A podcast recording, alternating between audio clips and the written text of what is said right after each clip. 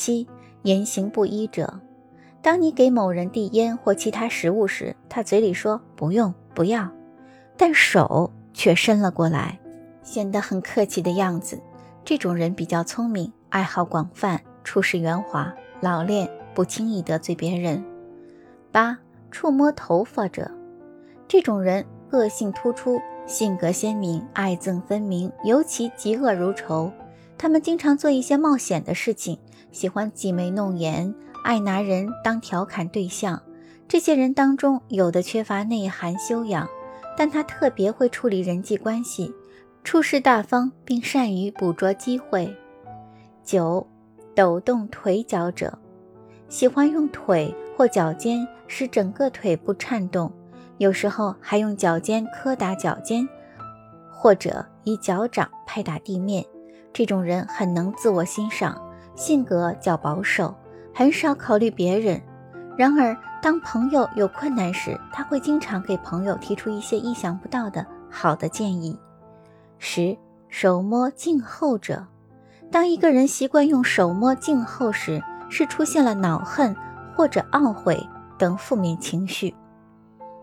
这个姿势称为防卫式的攻击姿态，在遇到危险时，人们常常不由自主地用手护住脑后，但在防卫式的攻击姿势中，他们的防卫是伪装，结果手没有放到脑后，而是放到了颈后。女人伸手向后撩起头发来掩饰自己恼恨的情绪，并装作毫不在意的样子。十一，摊开双手者。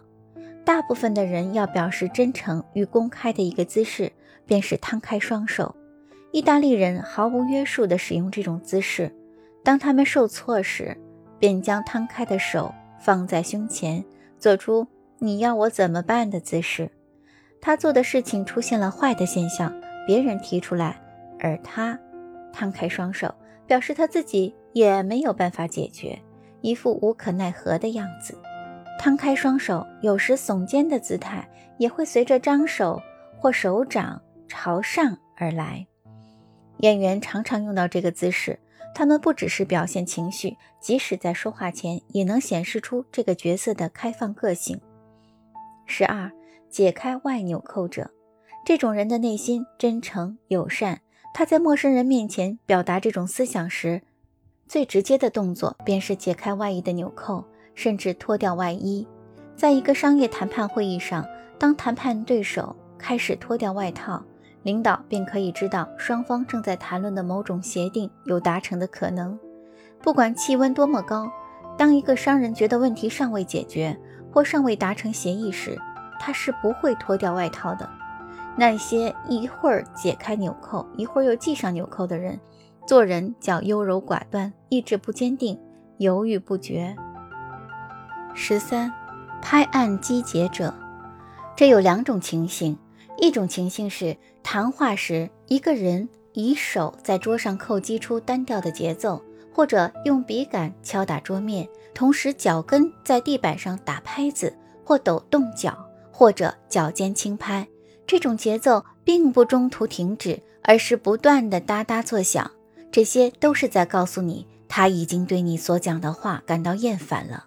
另外一种情形是，一个人在看书、读报或看电视。